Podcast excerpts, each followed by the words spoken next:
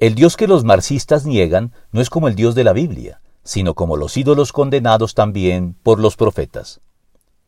Una de las acusaciones dirigidas por los paganos en contra del cristianismo durante los primeros siglos de la era cristiana era, paradójicamente, la acusación de ateísmo, debido a que el cristianismo negaba la existencia de los muchos dioses de las religiones paganas y condenaba por tanto el culto a ellos dirigido.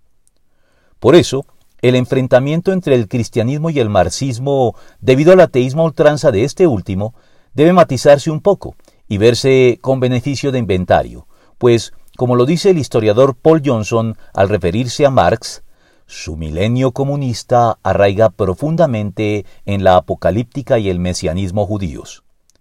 Es lógico entonces que muchas de las ideas rescatables del marxismo hayan sido retomadas por teólogos cristianos.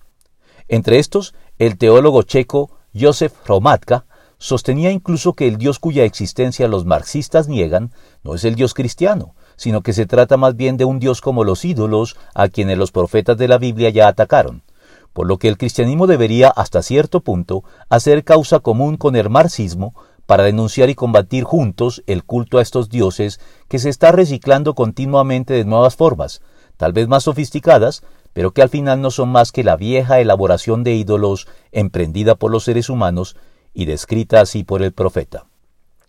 Así dice el Señor, el Señor Todopoderoso, Rey y Redentor de Israel. Yo soy el primero y el último. Fuera de mí no hay otro Dios. ¿Quién es como yo? ¿Hay algún Dios fuera de mí?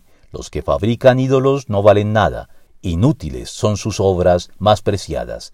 Isaías 44 del 6 al 20.